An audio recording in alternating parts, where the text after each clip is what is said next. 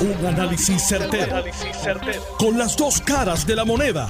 Donde los que saben no tienen miedo a venir. tienen miedo a venir. Esto es el podcast de Análisis 630 con Enrique Quique Cruz. 5 y 6 de la tarde de hoy, miércoles 2 de febrero del año 2022. Tú estás escuchando Análisis 630. Yo soy Enrique Quique Cruz. Y estoy aquí de lunes a viernes de 5 a 7.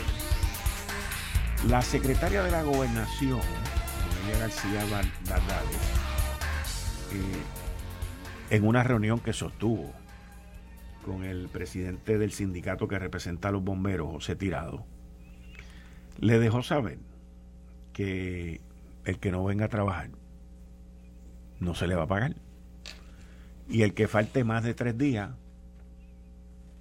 y no traiga un certificado médico, tampoco va a cobrar y dijo lo siguiente, y cito, todo empleado público que no se circunscriba a su reglamento de recursos humanos se le aplicará. El bombero que falte por más de tres días y no traiga una excusa médica, no se le va a pagar. Aunque aquel, perdón, aquel que no presente su excusa y cumpla con su reglamento, no se le va a pagar. Lo mismo va a pasar con los maestros. En el caso de los maestros, el reglamento establece que se pueden faltar dos días sin necesidad de presentar una excusa médica. En línea telefónica, aquí en Análisis 630, la secretaria de la Gobernación, Noelia García. Buenas tardes, secretaria. Muchas gracias por atender nuestra llamada. Saludos, Kike, a usted y a todo el que le escucha. Secretaria, usted bajó hoy con mano firme. Eh, y le dejó saber al líder del sindicato de los bomberos que el que no venga a trabajar no va a cobrar y si no traen eh, excusa médica, pues tampoco. Que él le respondió algo, él le dijo algo cuando usted le dejó saber eso, eh, ¿hubo alguna reacción por parte de él? Mira, la realidad es que todos entendemos eh, la necesidad de ajuste salarial, no solamente de los bomberos, sino del resto de los empleados públicos, pero a diferencia de cualquier otro momento, se están presentando alternativas y ya es inminente que eh, van a empezar a ocurrir estos cambios. Eh, los maestros ya van a tener 20% de aumento, hubiésemos querido mil dólares, pero comenzamos con 20 y vamos a continuar. Eh, han ocurrido varios aumentos en el departamento de, de verdad, en el cuerpo de bomberos, solamente pudimos empezar con 125 el año pasado y en enero van a tener 125 adicionales. Eh, 1.750 dólares eh, no es el salario al que aspira un bombero, pero no nos vamos a quedar ahí. Independientemente de eso, las reglas son las reglas. Eh, el salario y el contrato que tiene hoy un bombero con el gobierno de Puerto Rico eh, es trabajo.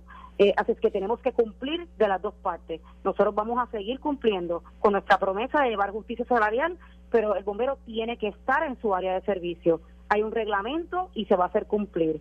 Eh, el pueblo de Puerto Rico está con los policías, está con los bomberos, el gobierno es el pueblo de Puerto Rico, así que nosotros también estamos con ellos.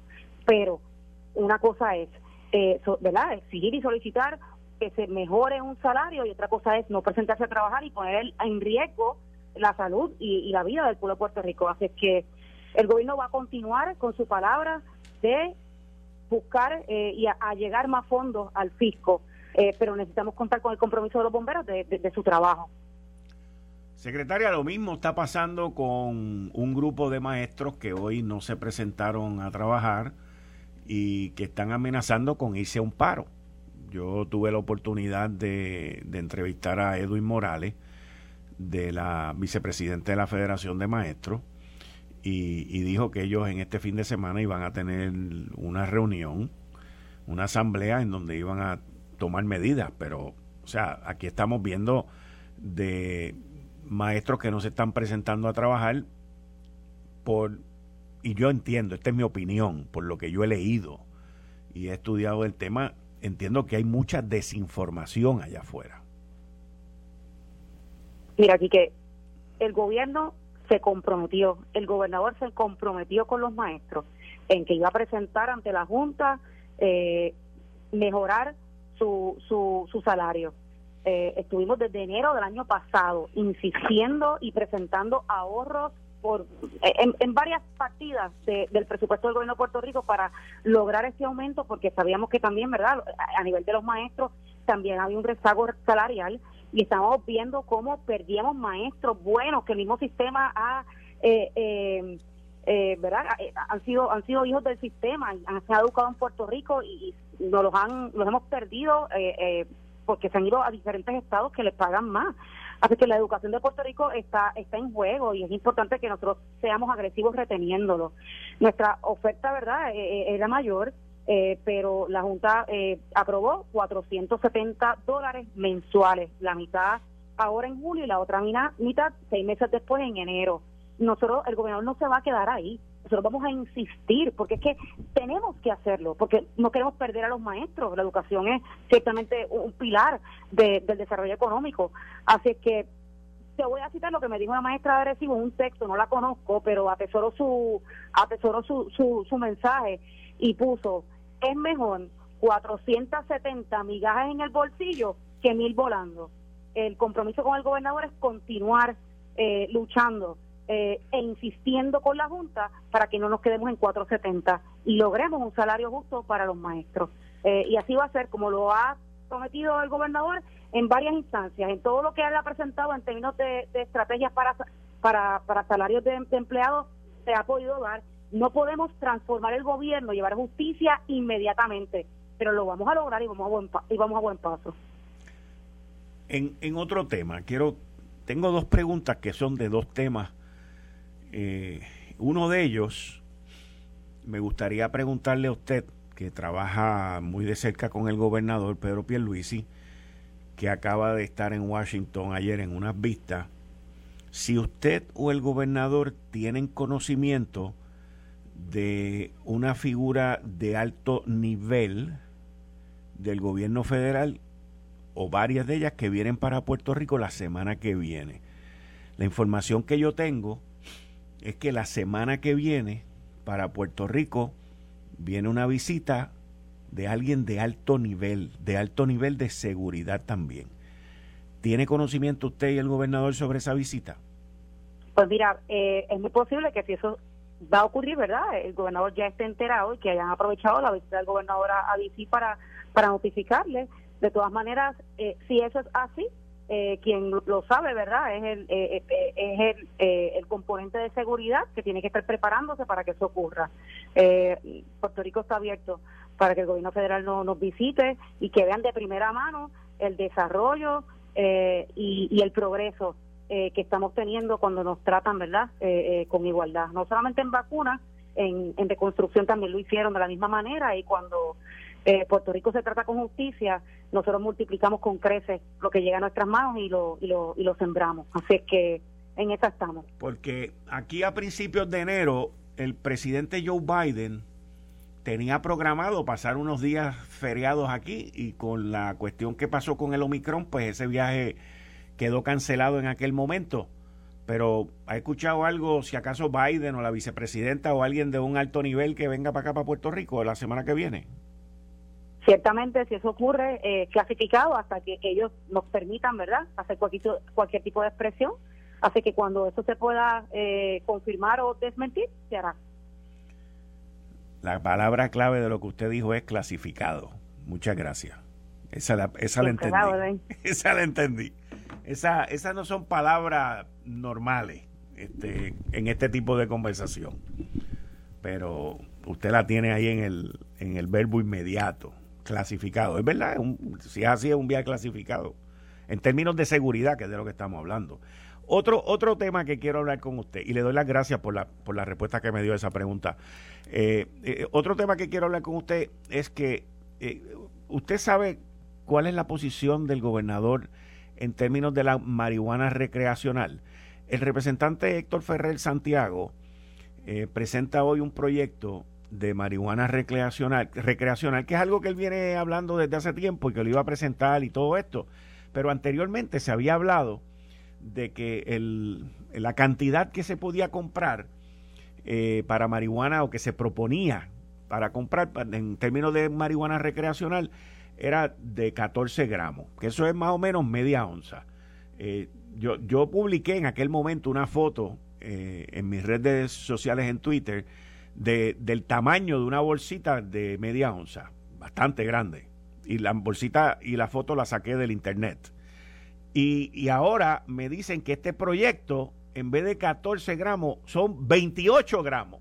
Estamos hablando de una onza de marihuana recreacional, que es lo que propone el proyecto de ley. ¿Cuál, cuál es la posición, si, si usted sabe, no sé, del gobernador referente a eso? El gobernador, su plataforma de gobierno y su política pública siempre han endosado lo que es la utilización de la marihuana de forma medicinal. Eh, la plataforma de gobierno y nuestra estructura administrativa y nuestra ley le ha dado paso a, la utilización de la marihuana y sus derivados para atender asuntos médicos. Eh, el Departamento de Salud inclusive tiene eh, una, una división completa dirigida a licenciar y a permitir, ¿verdad? Y a reglamentar y regular esta utilización. Estamos viendo unas, unas tendencias y unos cambios en el mercado, en la oferta y en la demanda. Eh, quien, quien en estos momentos la vende están pidiendo mayor flexibilización. Eh, tenemos que ver cuidadosamente lo que dice el proyecto, cuál es la idea, no lo he podido ver, eh, pero lo hacemos diligentemente. la realidad es que siempre la política pública del gobierno eh, y el gobernador ha sido eh, endosando eh, la utilización de la marihuana de forma medicinal. Recreacional, vamos a ver qué tiene el proyecto y vamos a ver y analizar qué dice el Departamento de Salud, qué dice el Departamento de Desarrollo Económico, qué dicen nuestros diferentes sectores comunitarios y en el último análisis tomar temperatura de qué es lo correcto y cuál es el próximo paso que Puerto Rico debe tomar en pos de ese tipo de legislación. Secretaria, eh, en términos del COVID y de Omicron, eh, con, la, con la nueva orden ejecutiva que entra efectivo hoy, eh, ya estamos con los números y con las situaciones que están bajo control, ya podríamos decir que estamos encaminados a dentro de las próximas dos o tres semanas, pues un poco de más apertura. Mira, eh, Quique, la verdad es que Puerto Rico lo ha hecho bien hemos venido de varias crisis y, y, hemos hemos sabido eh, eh, alejarnos, ¿verdad? Este, por prudencia y con prudencia eh, de esta que pudo haber sido, ¿verdad? Peor. Puerto Rico lo ha hecho bien. como te dije, nos trataron con igualdad en términos de fondos en comparación con cualquier otro estado y, y hemos la, hemos sacado del parque.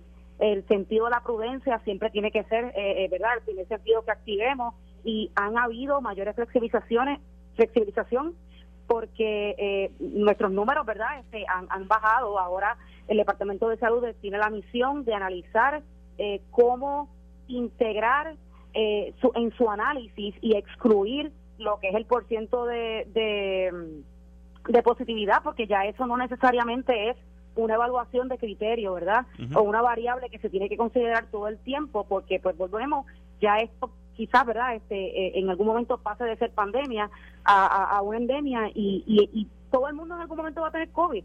Así que en la medida en que continuemos con prudencia, van a venir eh, eh, más, más, liberación de restricciones y, y pronto esperemos en Dios y en la prudencia del pueblo que podamos volver a la normalidad siempre y cuando ¿verdad? el virus no, no nos sorprenda y Dios no lo quiera con, con ninguna otra variante. variante estamos, estamos, el, gobernador Pedro Pierluisi hizo una declaración de emergencia eh, sobre la violencia de género, la violencia contra la mujer. Hoy a las 3 de la tarde, eh, en la funeraria Salinas Memorial, eh, comenzaron los, los servicios fúnebres por la ex agente Brenda Pérez Bamonde. Y, y inclusive hoy también, de casualidad, porque no sabía nada de esto, pero salió publicada mi columna en el Nuevo Día que sale todos los miércoles, que hago un llamado al diálogo eh, sobre la violencia contra la mujer, en, en específico de que esto se mire desde otro ángulo, incluyendo la policía de Puerto Rico, eh, que no está exenta de estos problemas y de estas situaciones, pero la proliferación de armas de fuego que tenemos en nuestra sociedad ahora mismo, eh, estas situaciones se, se, miran básicamente desde órdenes de protección, órdenes de esto, órdenes de lo otro, pero no, yo, yo creo que no se está mirando el tablero completo en, en estas situaciones donde vemos estas bombas de tiempo caminando por ahí que de momento explotan y después nadie se lo explica. ¿qué, ¿qué están mirando ustedes como gobierno ante esta primera muerte y las circunstancias en las cuales se vieron envueltas y lo que hemos visto también el año pasado? Porque estamos viviendo altos estamos viendo altos niveles de violencia. Y esto es algo que vino con la pandemia también, no es solamente en Puerto Rico, esto está ocurriendo alrededor del mundo también, pero se ven altos niveles de violencia. ¿Qué están mirando ustedes sobre eso? El gobernador ha tenido siempre alto interés eh, en este tema. Una de sus primeras órdenes fue eh, establecer el Comité PARE. El Comité PARE ha traído eh, grandes grandes logros a, la estructura, no solamente de gobierno, sino de mirar eh, eh, este este tema eh, y esta esta epidemia. Volvemos porque eh, ciertamente esto es una sintomatología de un problema de salud mental. El gobierno de Puerto Rico no solamente los tiene que ver como un problema social, sino que tiene que tener, tiene que tomar cartas sobre el asunto porque es un patrono de sobre 100 mil personas. Dentro de esas 100 mil personas em, y empleados del gobierno, tenemos empleados que están armados y sirven y fungen como servidores públicos de, de, ley y orden. Así es que desde ya el Departamento de Recursos Humanos de, del gobierno eh, tiene que, y estamos encaminando talleres para reforzar no solamente la insistir en que en que los empleados cuando cuando cuando detecten que hay situaciones de manejo de, un manejo de, coraje no adecuado puedan alertar sobre compañeros sino que puedan hacer introspección y, buscar ayuda. El problema de salud mental en Puerto Rico eh, nosotros venimos arrastrando muchas crisis. Así que vemos en la sintomatología eh, eh, verdad el, resultado de, arrastrar verdad estas crisis. Y la salud mental en Puerto Rico tenemos que tenemos que atenderla de una forma más agresiva.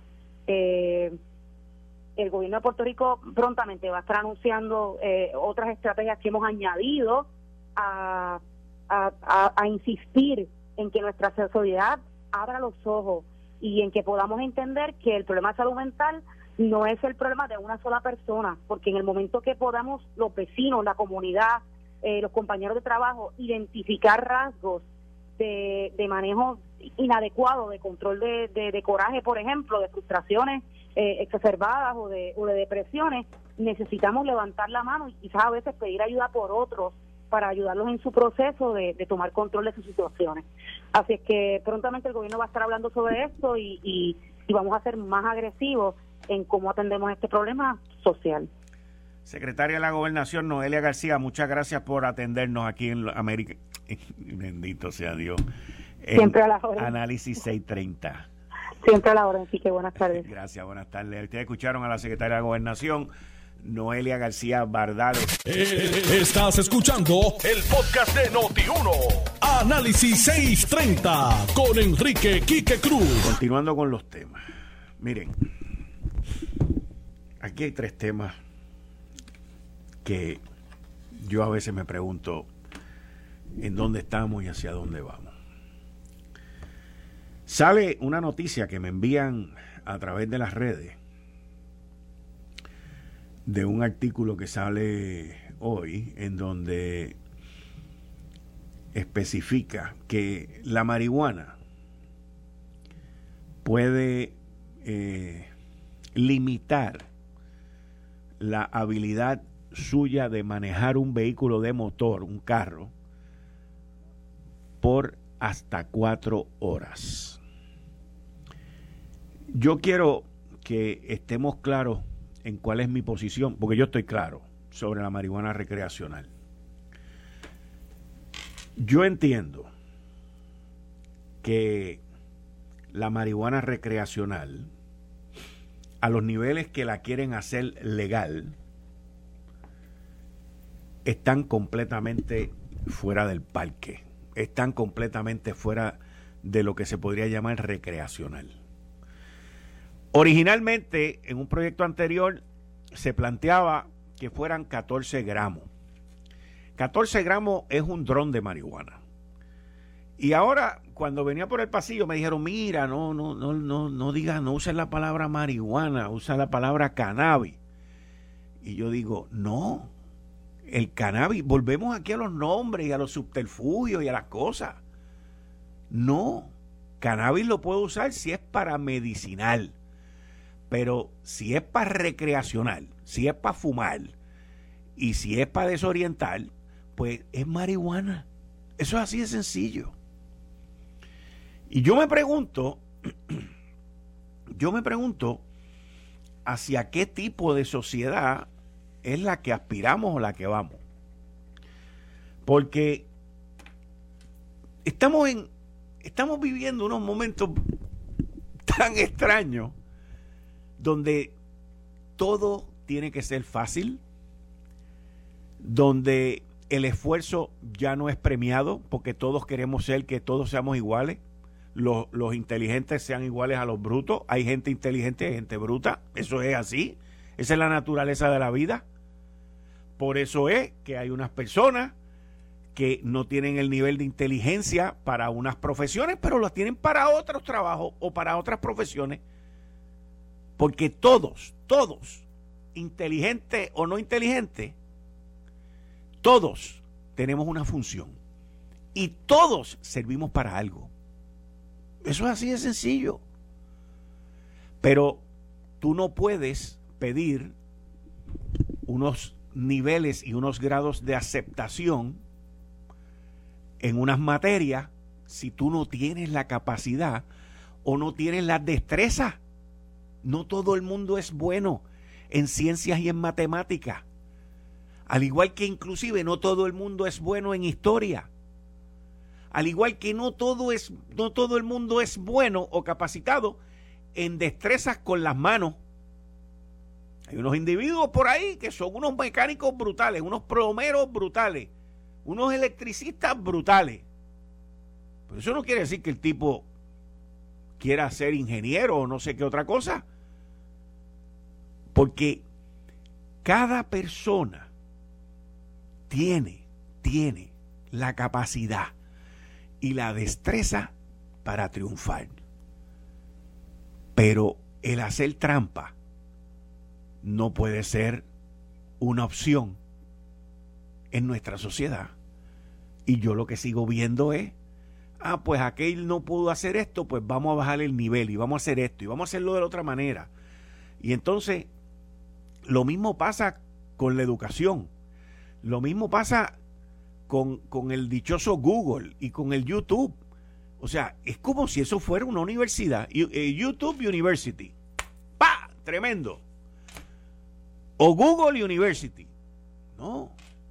Y entonces estamos pasando de una sociedad donde habían unos valores, donde habían unos esfuerzos que eran premiados a una, a una universidad y a una sociedad que no hace distinción porque los que vienen y no quieren pasar trabajo, que tampoco quieren trabajar, pues lo quieren fácil. Y lo quieren distinto a los que se fajaron y se lo ganaron.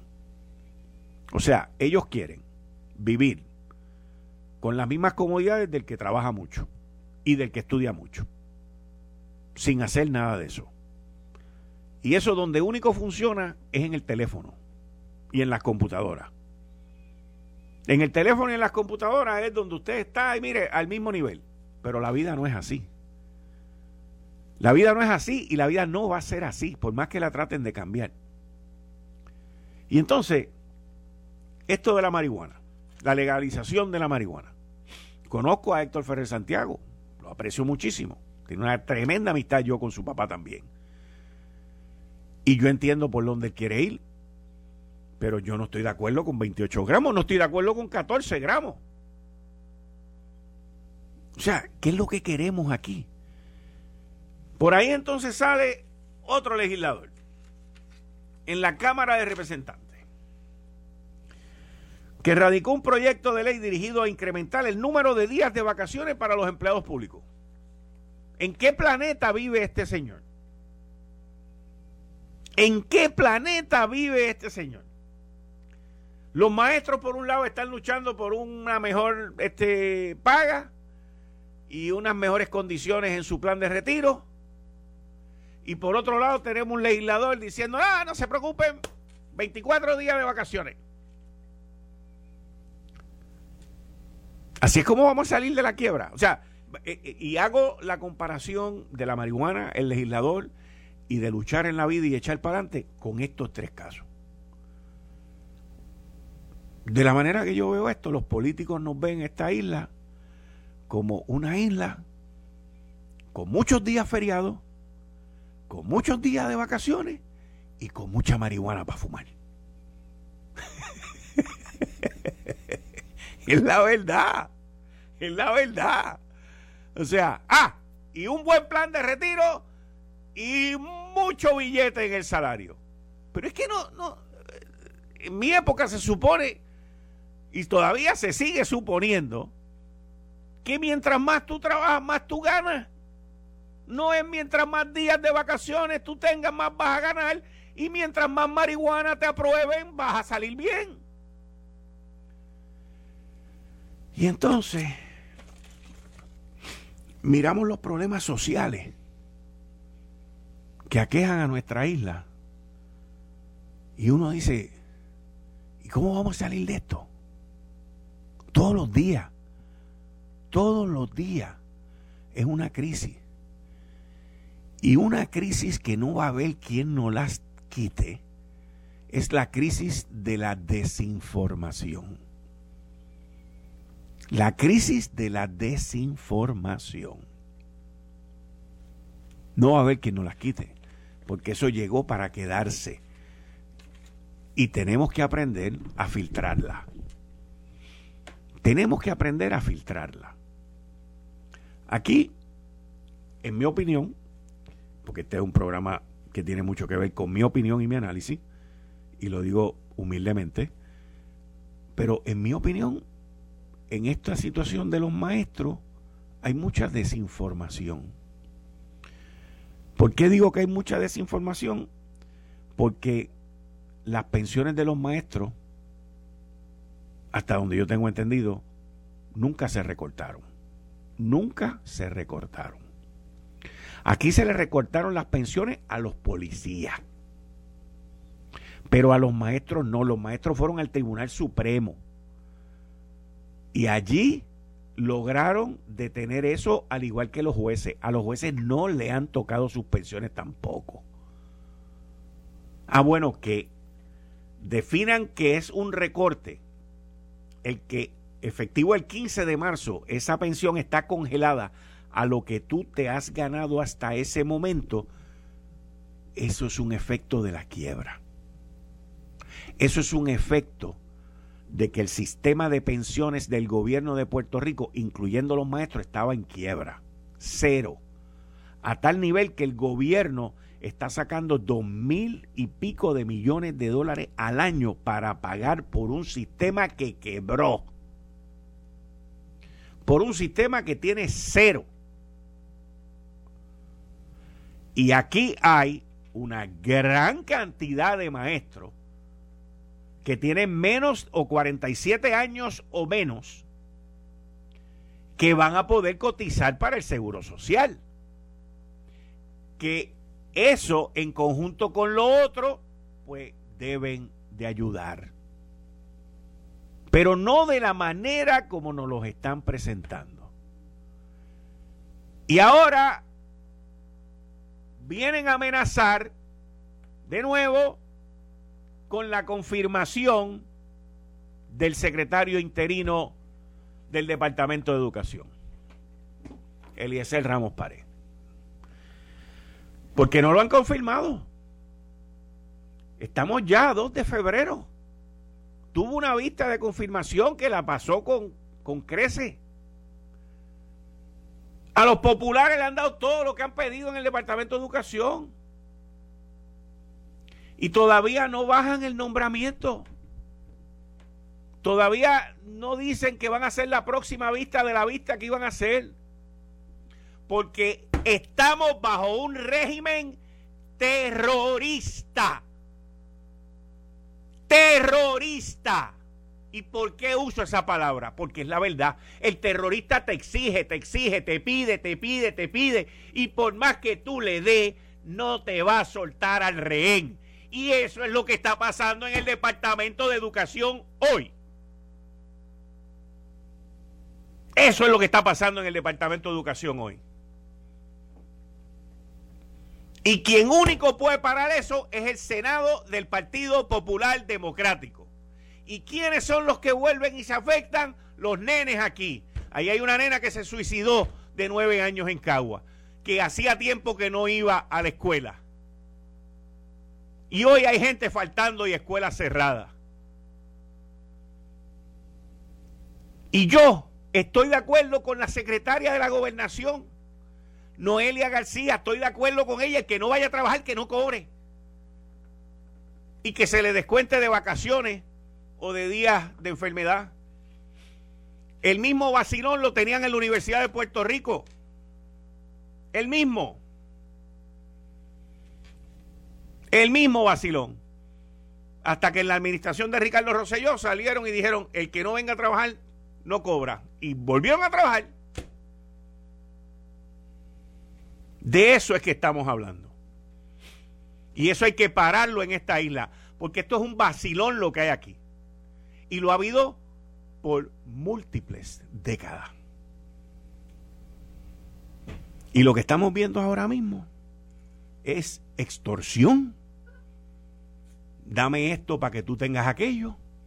Lo que estamos viendo ahora mismo es terrorismo político. Tú tienes miles y miles de niños que están ávidos por la pandemia para volver al salón de clase. Y en medio de esto se mete este revolú. Y en medio de esto se mete la amenaza. Y en medio de esto se mete el caos. Y yo le voy a decir qué es lo que hay detrás de todo esto.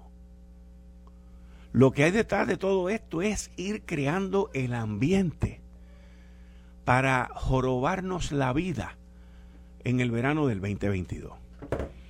Porque como no pudieron en el del 2021 por la pandemia, como no pudieron en el del 2020 por la pandemia también, pues ahora ven que el ambiente se está propiciando para hacer eh, marcha, para hacer todo lo que hicieron en el 2019.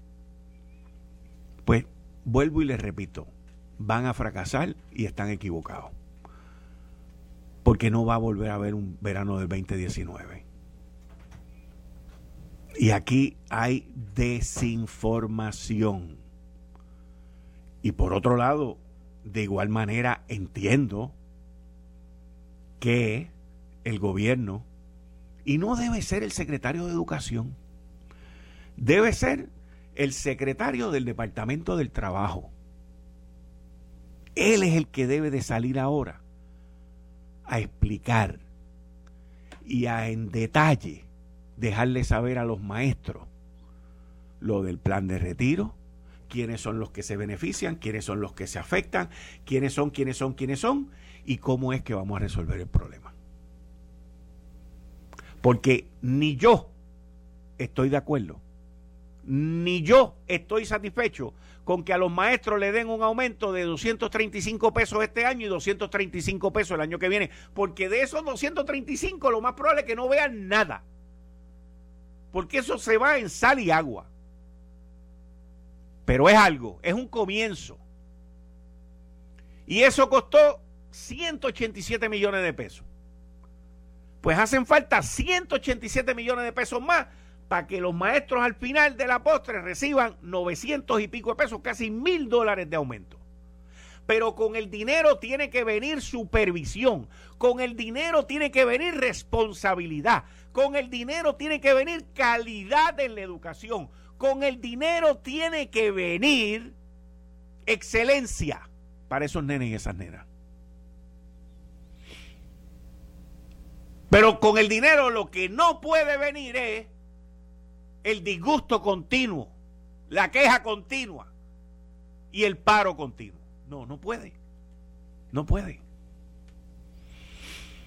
Claramente aquí hay unos grupos disociadores, los mismos de siempre. Claramente aquí hay una agenda política, lo mismo de siempre. Claramente aquí hay un grupo que obstrucciona, que, se mete, que daña, porque ese es su fin. Con eso no hay ningún problema. Con eso no hay ningún problema. Pero que no venga a trabajar, que no cobre. No hay de otra. No hay de otra. Y a los legisladores que les gusta hacer proyectos para las gradas, esto es una pérdida de dinero. El poner gente en una oficina legislativa a crear un proyecto de ley para dar más días libres a los empleados públicos es una botadera de dinero. Es una irresponsabilidad. Si no se le ocurre más nada, cállese, escóndase, desaparezcase. Porque aquí no hay espacio para esto. No hay. Es una pérdida de tiempo. O sea, ¿quién en su sano juicio se cree que eso va a pasar? ¿Quién? Lo mismo con la reforma laboral. Es lo mismo. De la manera que construyeron esa reforma laboral, es un desastre. Originalmente veintipico de días feriados. Aquí en la legislatura, para que estemos claros, hay un grupito que legisla para que el gobernador vete. Eso no hay quien lo despinte. Eso no hay quien lo despinte.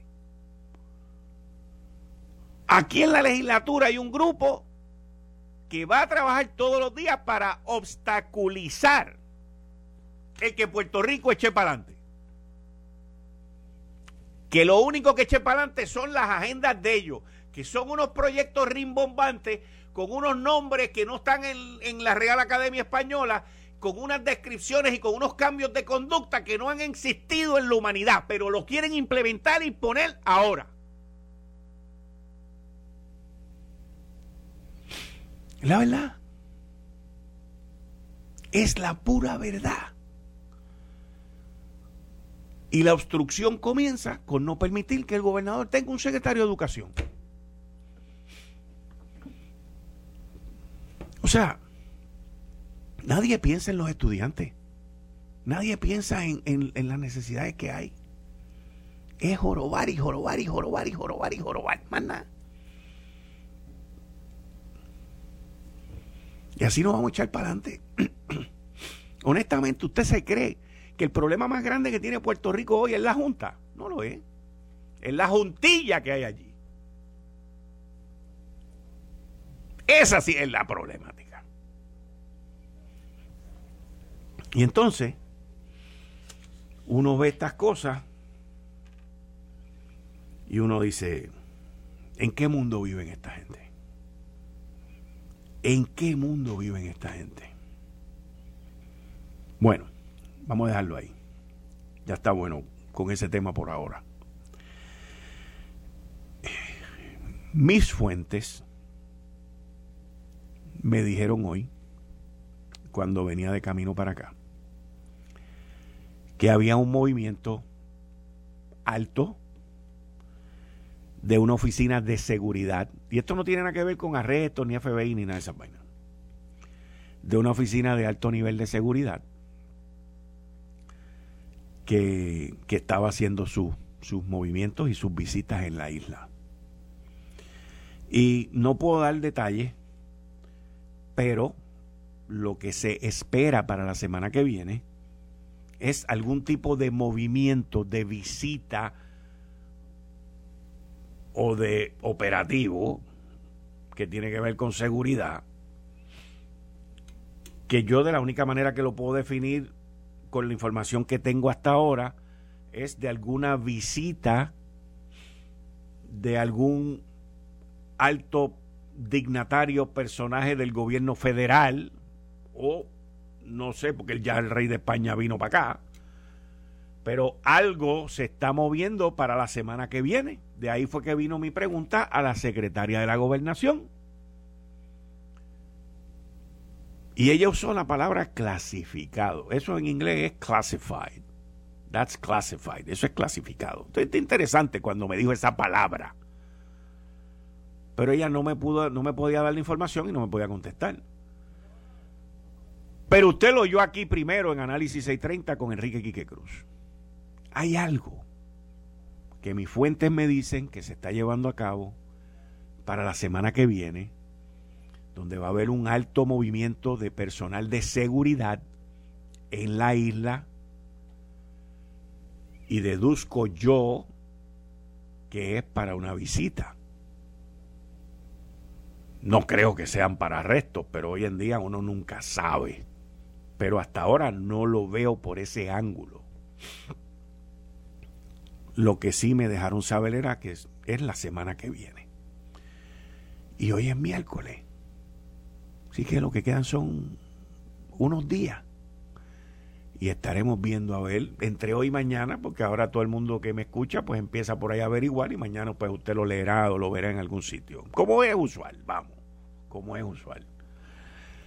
Yo, yo cuando recibo estas llamadas así que vienen out of the blue, que no tienen razón de ser en el momento que las recibo. Yo, yo me acuerdo todavía, hace varios años atrás, cuando yo recibí la última, así llamada como esta, la última que yo recibí fue para la llegada de, de Oscar López a Puerto Rico.